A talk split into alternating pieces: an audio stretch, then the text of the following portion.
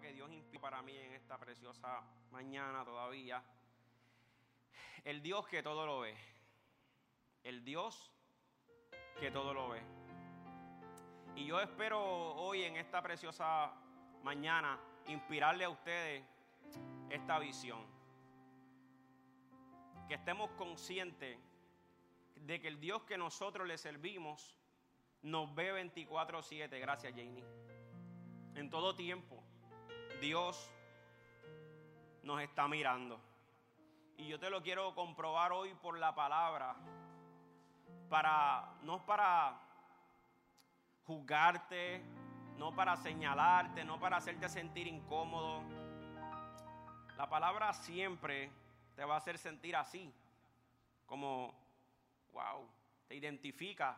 Dice, wow, así estoy, esta es mi condición actual. Y Dios te dice, sí, esa es tu condición actual, pero esta es la condición que te quiero llevar. Y ese es el trabajo de la palabra, es como una medicina, ¿verdad? Al principio siempre la medicina es amarga.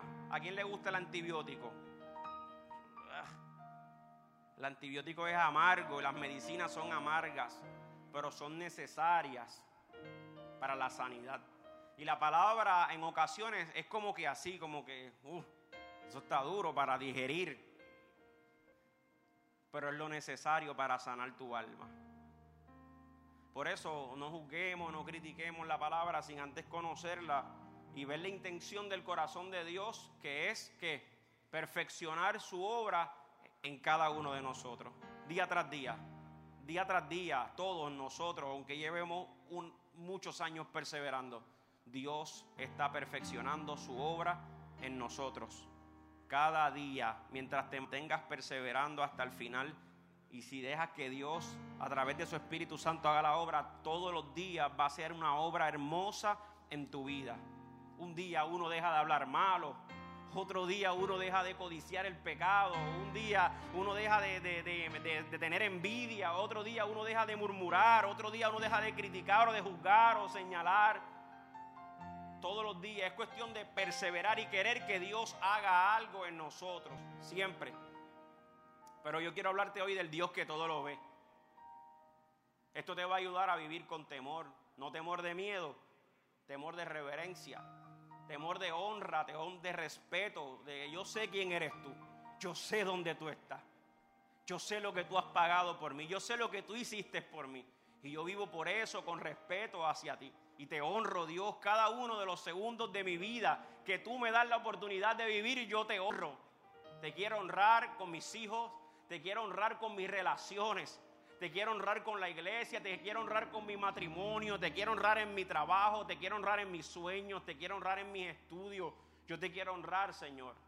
Y ese deseo no nace de la noche a la mañana, eso nace en el perseverar y estar buscando la verdad y que Dios quiere de mí. Y estoy haciendo esto, pero ¿cómo tú quieres que yo actúe? ¿Cómo tú quieres que yo me comporte? ¿Cómo tú quieres que yo hable? Constantemente el creyente debe de estar en esa búsqueda.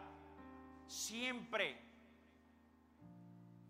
que estar constantemente, y Dios como te ama tanto, va a estar constantemente enviándote una serie de pruebas y de exámenes para ver cómo ustedes están, a ver cómo se comportan. Vamos a afinar esta área en tu vida. Déjame hacer estos ajustes, estos detalles.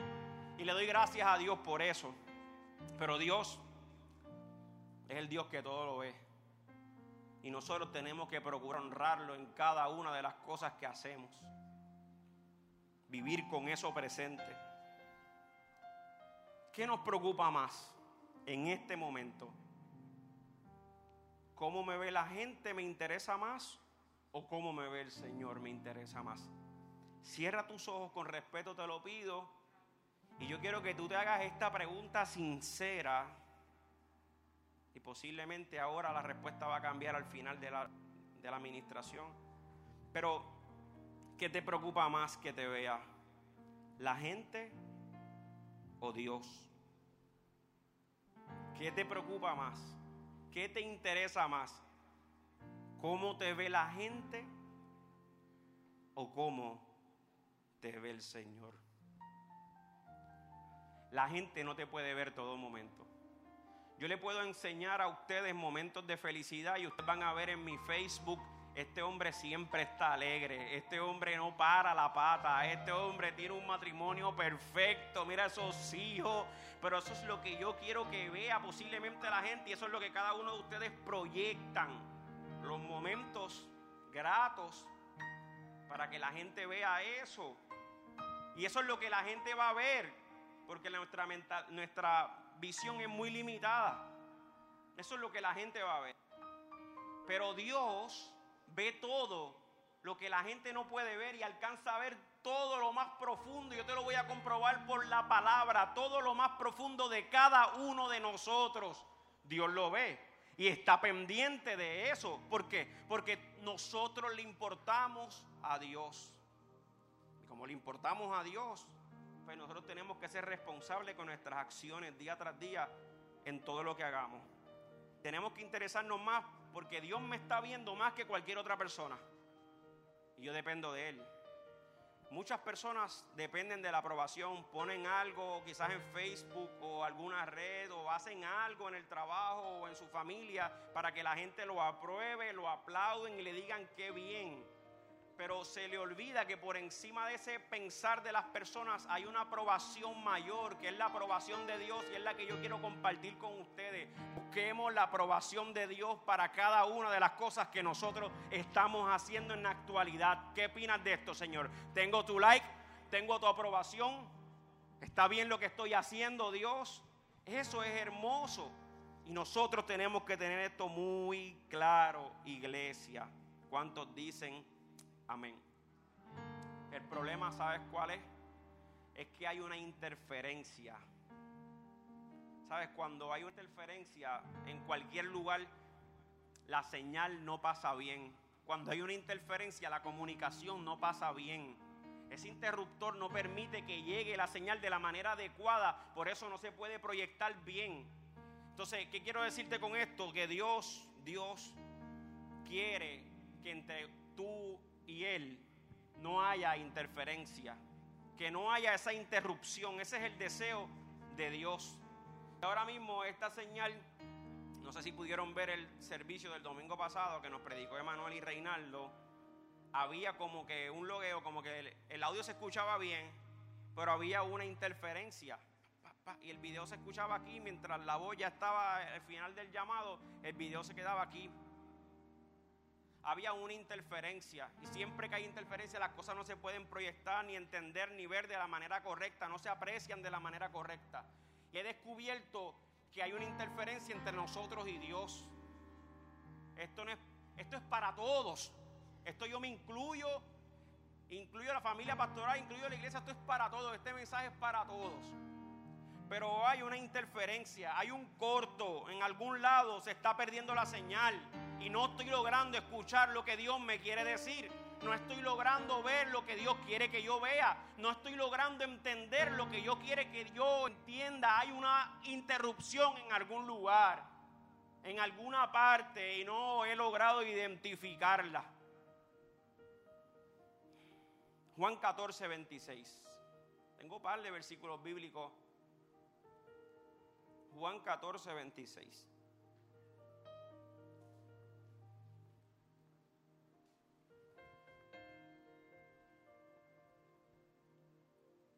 Mira cómo se supone que esté operando esto. El consolador más el consolador, el Espíritu Santo, a quien el Padre enviará en mi nombre. Él les enseñará todas las cosas y os recordará todo lo que os he dicho.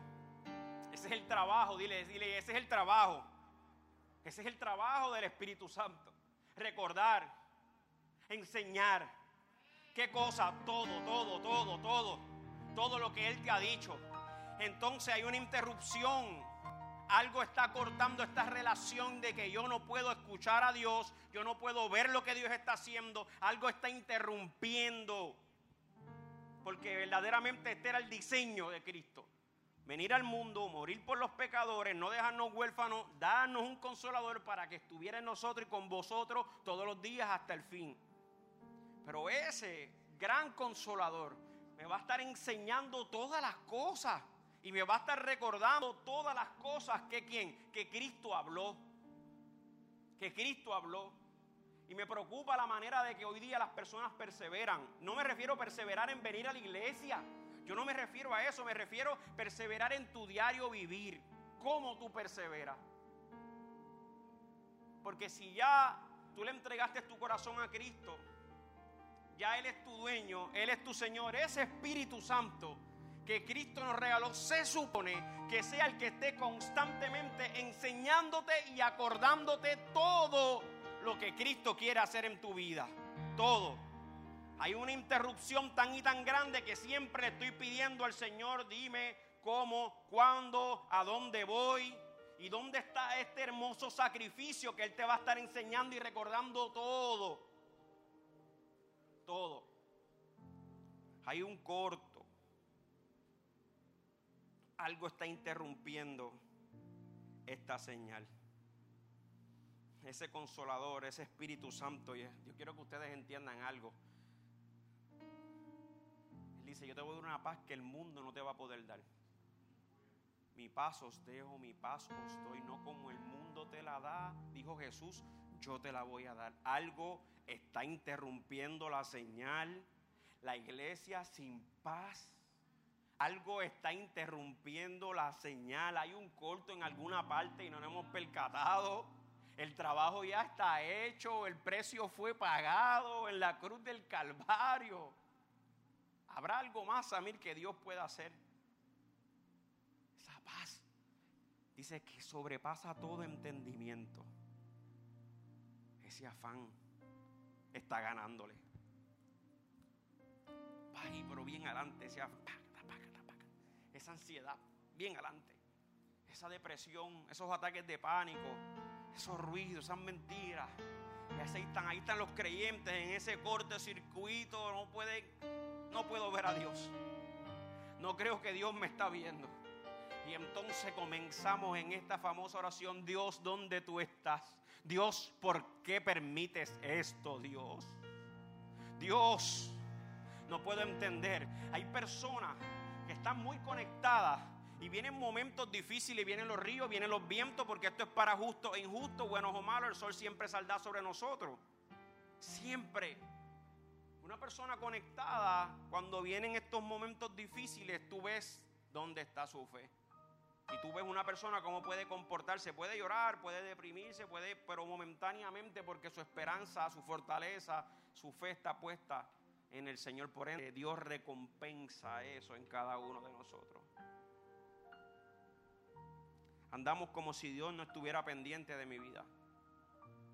Andamos como si Dios se le escapara a cada una de las cosas que yo hago. Por eso, como Él no me contesta, pues yo puedo hacer lo que yo quiera, la que a mí me plazca con mi vida. Yo persevero, yo soy el que decido cuándo me congrego, cómo lo hago, yo decido cómo lo adoro, si sentado o acostado o en la bañera o arrodillado. Yo soy el que determina. Porque yo pienso así, porque piensas que Dios no te está viendo. Dios te está viendo 24/7, iglesia. 24/7 mi Dios está pendiente de mí. Él no duerme, Él no descansa. El que cuida Israel no descansa, está ahí. Una nueva religión por ahí de un ojo. El ojo que todo lo ve. Eso es irreal. El ojo que todo lo ve. O los ojos que todo lo ven en los ojos de nuestro Dios. Por eso, iglesia, cuando tú tienes esto muy claro en tu mente, tú andas como Él desea que tú andes. Tú no andas como tú quieres, tú andas como Él quiere. Nosotros, gracias a ese Espíritu Santo, gracias a la obra maestra de Jesucristo, que nos regaló ese Espíritu Santo sin merecerlo, tenemos autoridad, tenemos poder, tenemos una unción especial por encima de otras personas que no logran tener esto. Por entonces lo utilizamos, no lo utilizamos, lo valoro, no lo valoro, dime, lo veo, no lo veo, obrar, ¿dónde lo ves? ¿Cómo lo ves? ¿Dónde está Dios? Vayan conmigo a Romanos capítulo 8, del 8 al 15. Romanos capítulo 8, del 8 al 15. En ocasiones nos comportamos como si le debiéramos más a la carne que a Dios.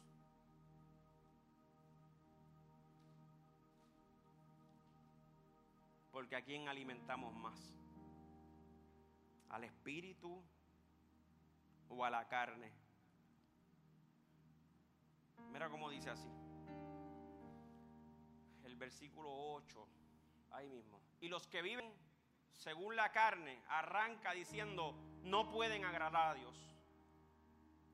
No pueden. Es imposible que un cristiano no tenga esto en la mente. El que vive según la carne, no. Oye, brother, por más que lo pongan light del evangelio, por más que lo traten de simplificar para que la gente vengan, Cristo nunca negoció su mensaje, era muy duro y la gente se podía ir por el mensaje, pero él no dijo, ah, déjame bajarle dos para que la gente se quede, porque este mensaje está muy duro para los oídos de ellos. Él no, papá. El mensaje era el mismo y la iglesia sigue siendo la misma y la palabra sigue siendo la misma. Y esto es lo único que cura.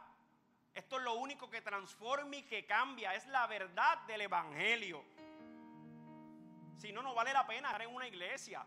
No vale la pena, no, es que no vale la pena. Si no va a haber una transformación, no vale la pena. No te estoy hablando de ser perfecto, el que te lleva a la perfección es Él a través de su Espíritu Santo. Te hablo de la manera de que se debe de perseverar. En la Biblia, ¿qué tema ustedes tienen en los que tienen Biblia abierta? ¿Qué tema dice ahí o el subtema? ¿Cómo dice?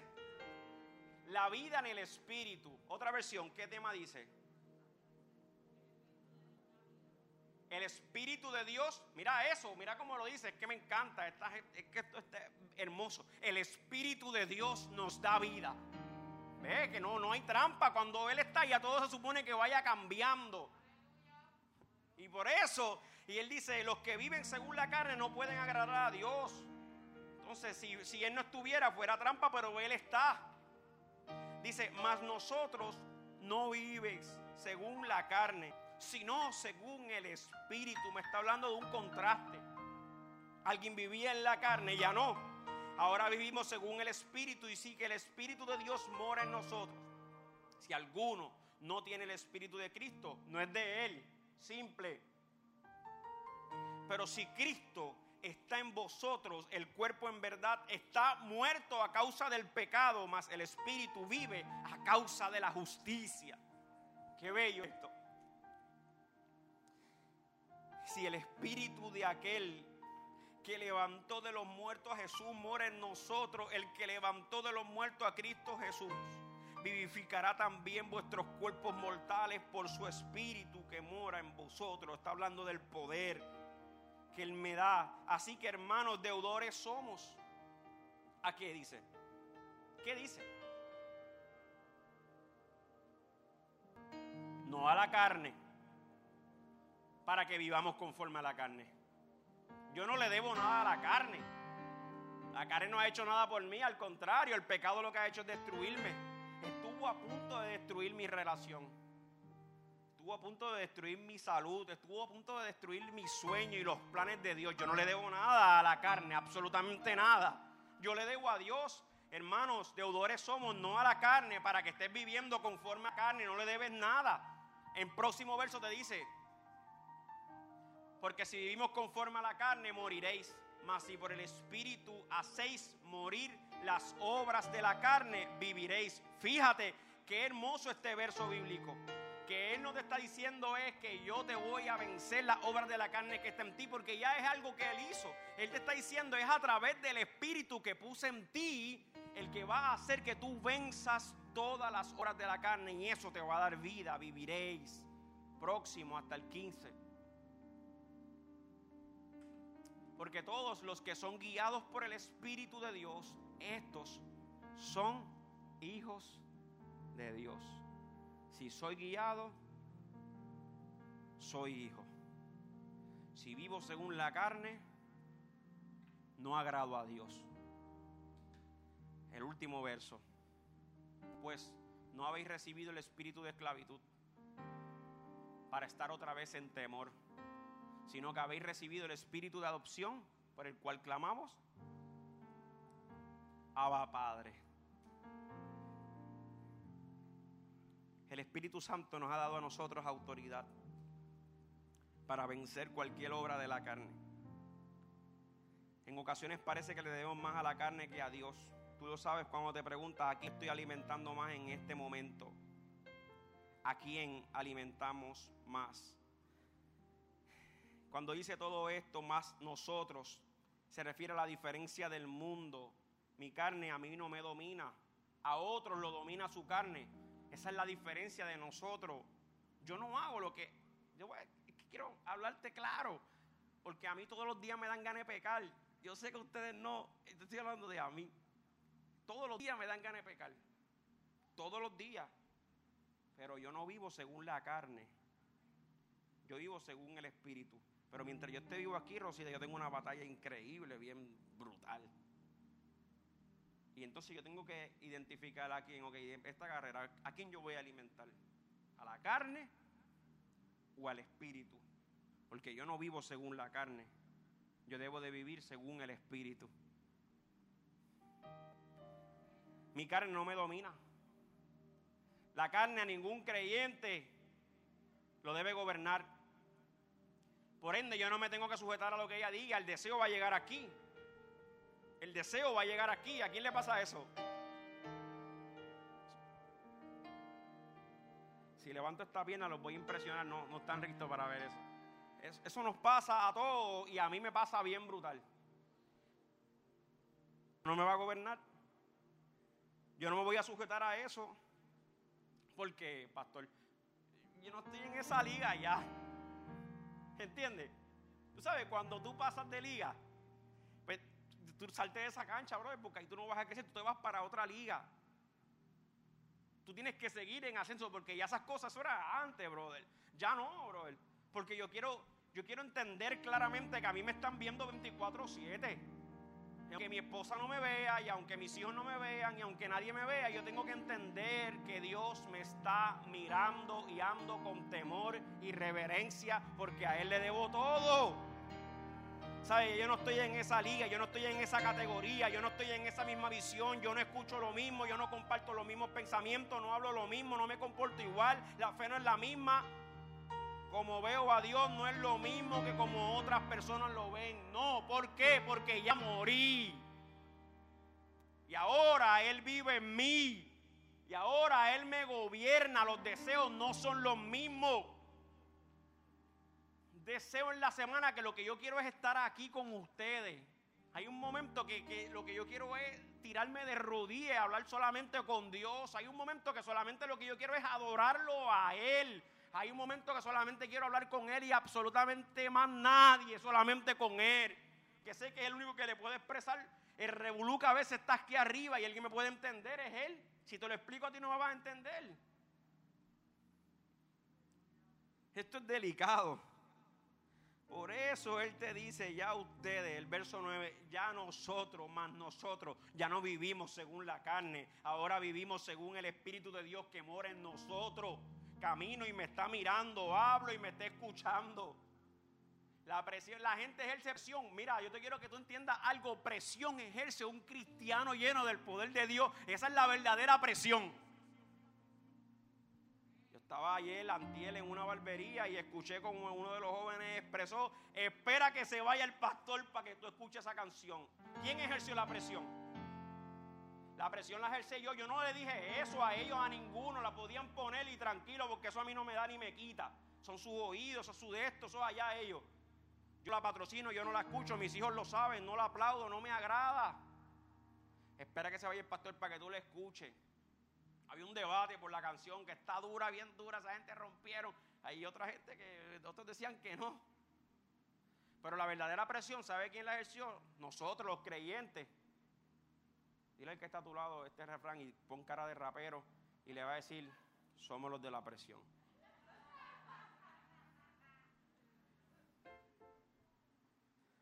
Somos nosotros los que vivimos según el Espíritu de Dios que mora en nosotros. Si alguno dice, si alguno, escucha como dice, no tiene el Espíritu de Dios, no es de Él. No es de Él. Sin Él es imposible agradarlo. Si alguien no lo tiene, pues no es de Él. Eso está claro ahí. Eso está muy claro. gusta donde estoy ahora mismo, estoy en un lugar que los dueños de la empresa es...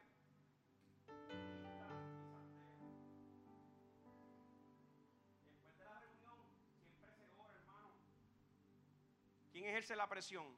Nosotros. Yo no se lo pedí. Y yo le dije a ellos claramente, verifícate cómo era antes de que estemos nosotros aquí después. Lo dije así, con un brutal. Yo quiero que tú mires algo y se lo dije claramente. Mira lo que es cuando está la luz y cuando no está.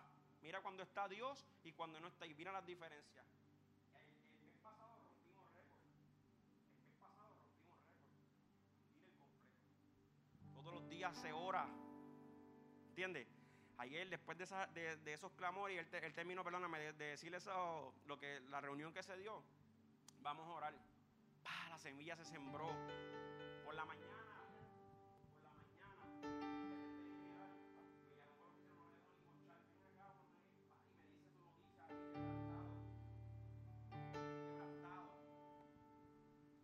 al momento, vamos a orar al momento. Dos clamores. Por la tarde de repente reciben una mala noticia, arrancan para los pa, pa, se desespera, se vuelve, que esa fue la noticia que puse ahorita en Facebook. Ahí vamos, por entre medio del carro. ¡Pah! Tercera oración, Padre. Señor, ahí llorando con él, gimiendo con él, ahí con su dolor, llorando con los que lloran y riendo con los que rían, ejerciendo la presión del gobierno de Dios. No es para él porque es que la gente lo que tiene es un hambre de Dios increíble y la única manera de saciar esa hambre es con la verdad. Aquí no hay que avergonzarse, no me avergüenzo si esto es lo que es poder, brother. Si la gente lo que necesita es eso, que pase lo que pase, independientemente reciben la paz y la fuerza de Dios. Yo lo hago por algo. Y no es para que nadie me vea. Lo hago porque Dios me ve. Lo hago porque es mi deber. Lo hago porque es mi llamado. Y porque sé que donde quiera que esté es con un propósito. Donde quiera que ando es con un propósito. Donde quiera que voy es con un propósito eterno. Y cuando termino de ahí de interceder y miro para arriba, allá en la oficina central, arriba, en ese palacio, están todos así. Los jefes y los dueños y todos mirando. Y cuando bajan, pregunta qué pasó. Salimos allá a las siete y pico de la noche y por primera vez tuve la oportunidad porque surgió de sus labios. ¿Y cómo es eso? ¿Cómo es eso? ¿Y qué tú haces? ¿Y qué más hacen en la iglesia? Con sus muñequitos de Buda y con sus juguetitos. Y ahí estaba yo, uy, se me van los pelos, señor, reprendan. No, papá. Papá, aquí no hay que hablar tanto. Yo conozco la verdad y la verdad se libra. Esas cosas no me hacen daño, brother. No me afectan absolutamente nada. No hay trabajo, no hay fufú, no hay santero, no hay ocultismo, no hay hechicería, no hay magia, no hay nada. Nada. Y puedo seguir siendo luz en las tinieblas. Seguro que sí, estoy ahí con un propósito violento, brother. Los de la presión somos, somos nosotros, somos nosotros. El mundo lo que necesita somos nosotros. Esta presión la ejercemos nosotros. ¿Cómo? Hablando mucho, no, brother. Yo llego cantando, yo llego con un merengue. Yo empiezo, desde por la mañana yo le mando un video al chat de merengue ahí. Vamos arriba, vamos activos.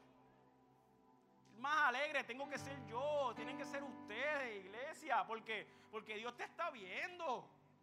Ah, si no, tienes que bailar merengue para entrar. No, chicos. Donde quiera que tú estés, hay una gran encomienda de parte de Dios. Hay una gran encomienda de parte del Señor. Pero nosotros somos la diferencia de este mundo. Si tú lo crees, dices amén. Amén. Amén. La única manera de procurar las cosas de arriba, el único requisito, requisito para tú poder hacer esto y disfrutar estas cosas es haber resucitado juntamente con Cristo. Él murió, pero al tercer día resucitó y eso nos trajo a nosotros vida. Amén. Vayan conmigo a Colosenses capítulo 3. El verso 1 y del verso, del verso 1 al 3, Y después brincamos al verso 23 y 24, por favor.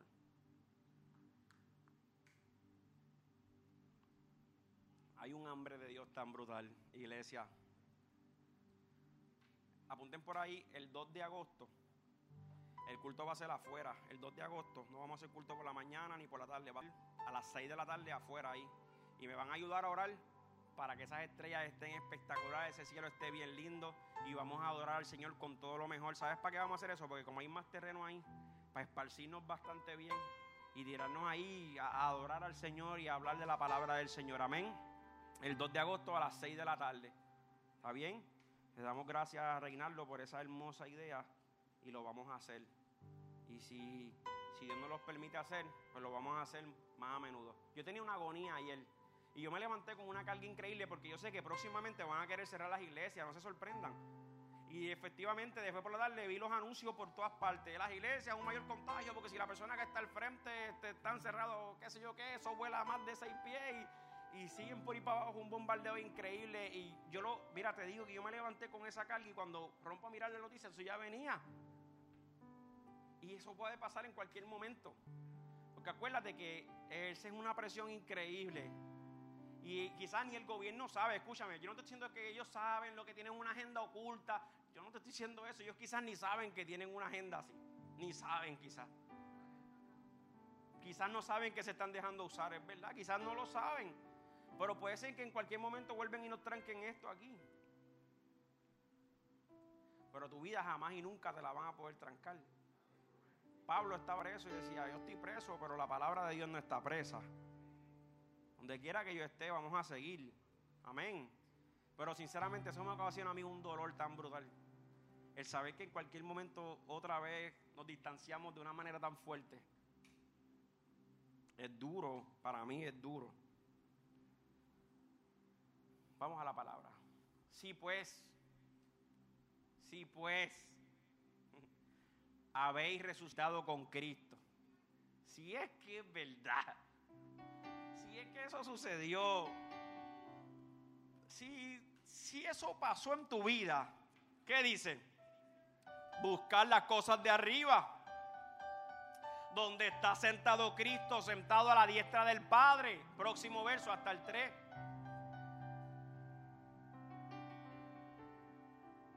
Poner la mirada en las cosas de arriba, no en las de la tierra. Próximo verso. Qué difícil es esto, Pastor Gacho, me lo dice a mí porque habéis muerto y vuestra vida está escondida con Cristo. Ya, se acabó. Estás muerto. Un muerto no habla. El día que un muerto habla se formó un corre y corre en ese lugar. Un muerto no decide. Un muerto no tiene dirección, no tiene voluntad, no toma decisiones. Ya se acabó. ¿Me entiendes? Entonces Dios te está diciendo, papá, se acabó. Ahora tu vida está escondida en Cristo. ¿Por qué está escondida en Cristo, chicos? Porque tú moriste, ya no gobierna Nelo, no hace lo que le da la gana. No, que tengo ansiedad, quiero fumar. No, papá. No gobiernas, tú no mandas, tú moriste, esa vieja eso se enterró. No hay manera. La única manera para poder entender las cosas de arriba, los planes de Dios, escuchar la voz de Dios, saber que la única manera es haber muerto por haber resucitado juntamente con Cristo. Tú resucitas como hacemos en ese, en ese ejemplo tan hermoso de ese bautismo en las aguas cuando te llevan ahí y te sumergen y sales de ahí como que ya se enterró por completo y sales a una nueva vida. ¡Wow! ¡Qué hermoso! Las cosas son diferentes. El verso 23 la única manera es esa, bro. Haber resucitado juntamente con Cristo. Y dice, todo lo que hagáis, hacedlo de corazón, como para el Señor y no para los hombres. Próximo verso.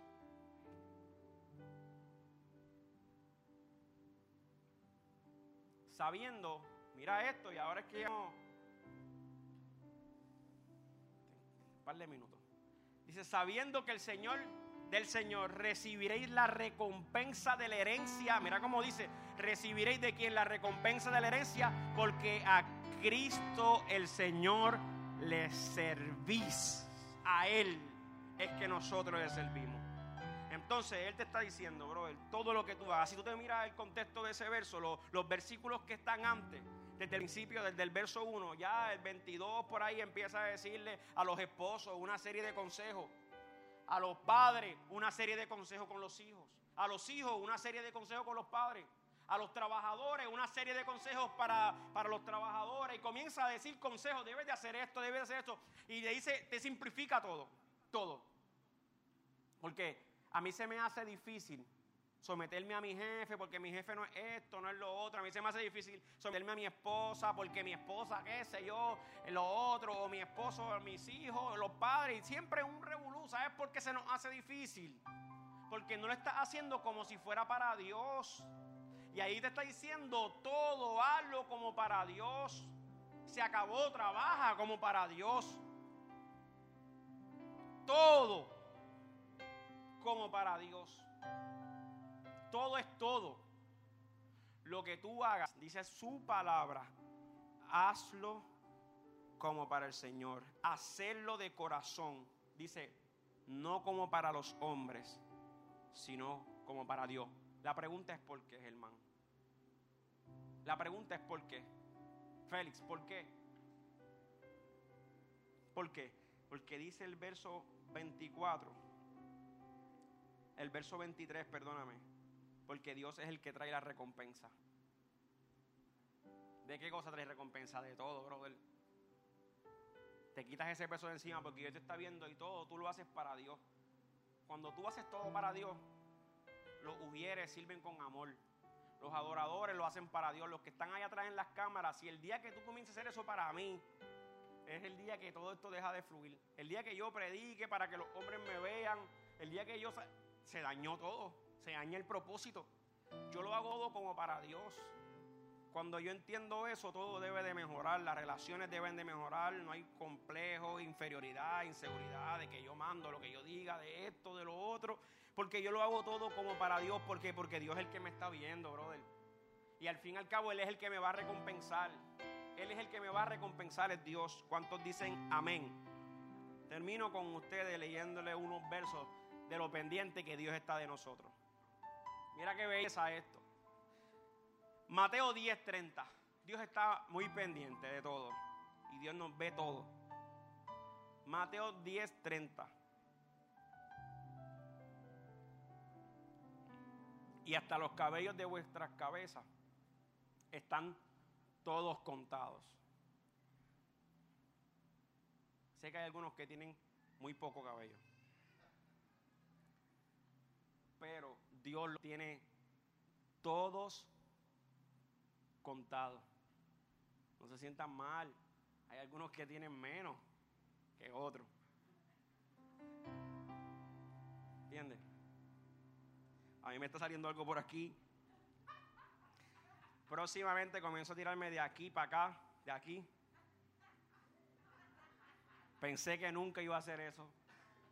Cuando niño me relajé a par de gente así y creo que es el juicio de Dios. Pero Dios es broma.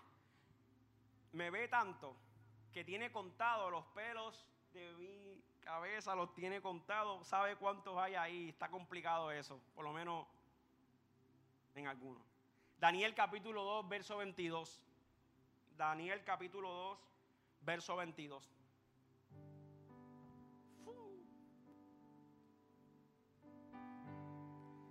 Los tengo aquí, yo los puedo leer. Daniel capítulo 2. Él es quien revela lo profundo y lo escondido. Conoce lo que está en tinieblas y la luz que mora. La luz mora con él. Dice que él, él revela lo profundo y lo escondido y conoce aún lo que está en tinieblas. Job 34, 21.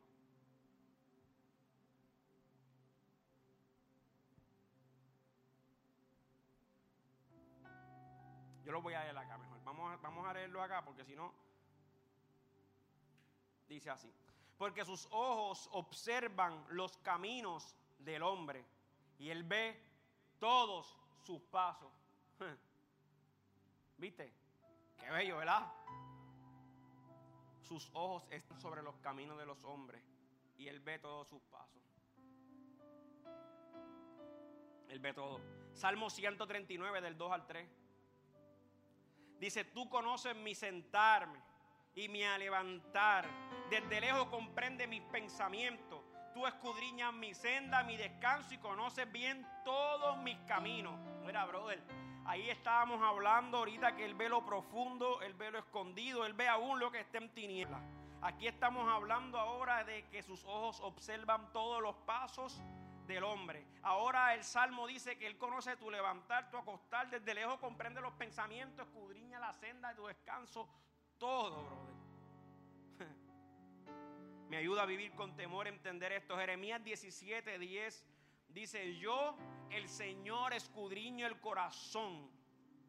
Pruebo los pensamientos para dar a cada uno según sus caminos y según el fruto de sus obras. Esas cosas no provocan amén. Jeremías 16, 17 dice, porque mis ojos están puestos sobre todos sus caminos, que no se me ocultan, ni su iniquidad está encubierta a mis ojos. Es que es todo, ¿me entiendes? Ayuda a andar con temor y reverencia hacia Dios. Proverbios 15:3 dice, en todo lugar están los ojos del Señor observando a los malos y a los buenos. en todo lugar.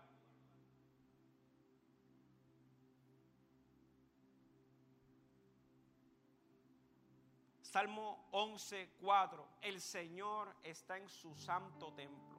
El trono del Señor está en los cielos.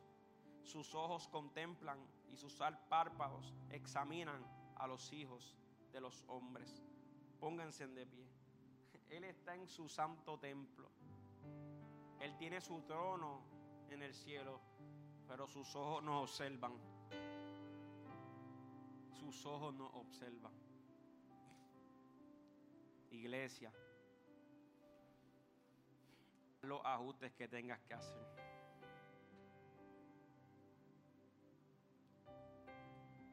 Dios observa todo. Dios te quiere bendecir. Dios te quiere transformar. Dios te quiere dar paz. Dios te quiere... No es cuestión de tener fe. No es tener temor. Es querer hacer lo que Él quiera que se haga en tu vida. Dios habla. Dios habla claramente. ¿Qué hace falta? Algo que hace falta es hambre. Hambre de Dios. Yo quiero escuchar a Dios. ¿Qué hace falta, pastor? Porque yo no escucho. Lo que hace falta es el mismo empeño, las mismas horas que tú inviertes en otras cosas a Él. Eso es lo que hace falta.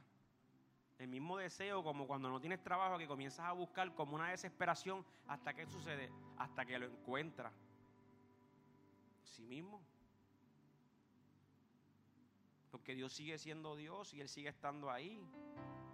Él desea hablar. Él desea sanar, bendecirte, hablarte, ministrarte, abrazarte, tocarte. Él necesita que tú te conectes con Él. Porque el deseo de revelarte su corazón, sus caminos, sus planes, sus sueños, lo que tiene contigo, porque Dios sueña contigo. Tú no puedes desear más ser feliz que lo que Él desea verte feliz. ¿Escuchaste? Tú no puedes desear jamás y nunca eso por encima de Dios. Yo quiero paz, yo quiero sentirme feliz, yo quiero sentirme llena. Tú no puedes llenar, sentir eso más que Dios. Él lo anhela. Entonces, ¿qué pasa? ¿Por qué no se pasa? ¿Por qué no se logra? ¿Por qué no se ve? Por la interrupción que hay. Él te está viendo todo, bro. Todo, todo es todo. ¿Y qué quiere Dios? Tú sabes. Ya tú sabes lo que Él quiere. Que renuncie. Que haga morir todas esas cosas de la carne. Eso es lo que Él desea. Que entregues verdaderamente tu corazón de una vez y para siempre. Que Él gobierne. No te rinda. El tiempo está fuerte. La presión es dura. Es verdad. Pero nosotros estamos conscientes de que Dios nos ve en todo tiempo. Sabe quién soy, sabe dónde me dirijo sabe lo que va a pasar mañana, pasado mañana, sabe cuándo es mi día de nacimiento, cuándo es mi día de partida, sabe todo. Vale la pena seguir a Cristo. Levanta tus manos al cielo y dale una alabanza a Dios. Abba, Padre. Papito lindo, gracias, Señor.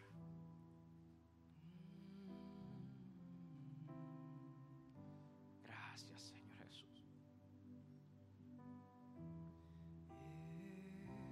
Gracias, Padre eterno. Aleluya.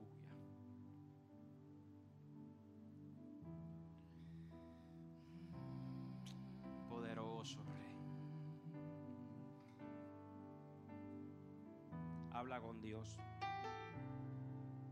Habla con Dios, tú y él solito ahí, habla con Dios.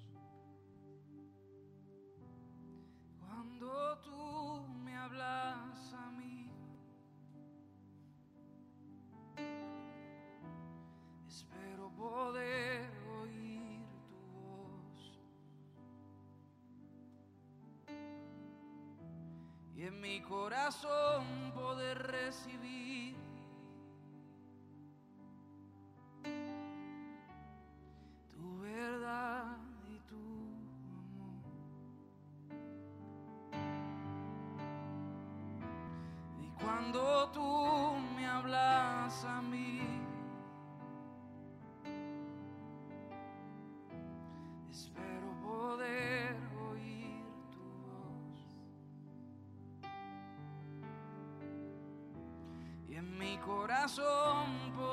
poder percibir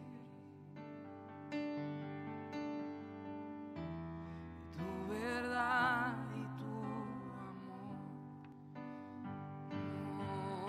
Susurra en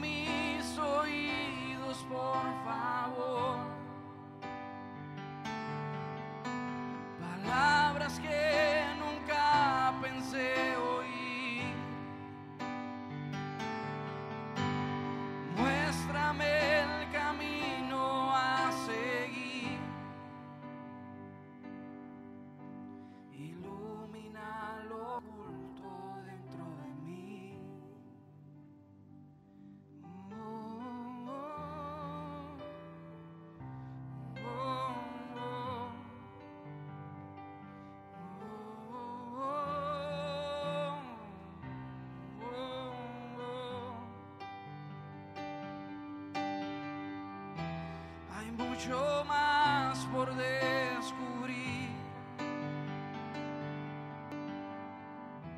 Y a veces siento no seguir.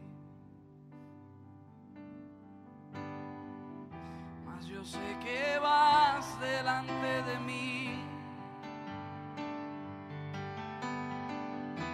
Y he aprendido a confiar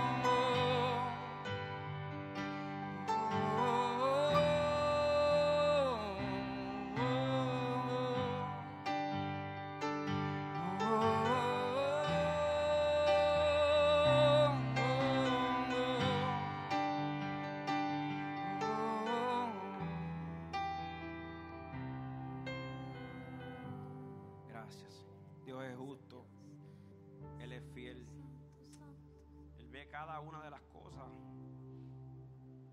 también ve las cosas buenas, tu esfuerzo, cómo vences, tus luchas, tus sacrificios. Él ve tu perseverancia. Él ve todo, cómo continúas aún sin fuerzas. Él lo ve todo. Pero yo quiero que entiendas algo. Cada una de las cosas, dice su palabra, que están escritas en su libro. Y luego nos dará cada uno conforme a lo que hayamos hecho. A través de la sangre de Cristo nos justifica, nos limpia, nos hace hecho hijos de Él. Es una gracia hermosa, no la merecemos, pero nos alcanzó. Yo la disfruto, yo la valoro, pero yo la respeto y yo la honro. Vivo cada día tratando de agradar más a Dios. Al igual que ustedes, cada día no dejen de esforzarse por ser una mejor persona, un mejor ministro, un mejor instrumento, un mejor creyente, un mejor testigo de Cristo, donde quiera que estemos. Dale la oportunidad que la palabra haya cabida en tu corazón. Deja que sane lo que tenga que sanar. Deja que arranque lo que tenga que arrancar. La palabra es veraz. Su Espíritu Santo es verdadero. Si tú permites que Él haga el trabajo, Él lo va a hacer. Pero salte del medio. No interrumpas más el plan de Dios. Y camina como Él ordena. No quieras establecer tu propio camino. Si alguien te quiere ver bien, es Él. Si alguien te quiere ver en paz, es Él. Si alguien te quiere ver sano, prosperado en todas las cosas que emprendas según opera tu alma, es Él. Él es un buen Padre y Él te ama. Su propósito se va a cumplir en tu vida si tú se lo permites. Gracias Señor. Gracias Padre por este precioso día que nos regalaste Dios. Si hay alguien en este lugar que quisiera entregarle su corazón a Jesucristo, tú puedes levantar tu manita donde quiera que esté y dice yo quiero hoy entregarle mi corazón a Jesucristo. Y nosotros con mucho respeto y distancia vamos a orar por ti. Pero es bueno que hagamos una oración por ti si así lo decides. Nos permites orar por ti, puedes levantar tu manita al cielo y decirle, ¿sabes qué hoy, pastor? Yo quiero verdaderamente, ya, ya que sé que Él me está mirando, yo quiero verdaderamente entonces caminar de acuerdo a su voluntad y a su propósito. Ya que sé que Él lo ve todo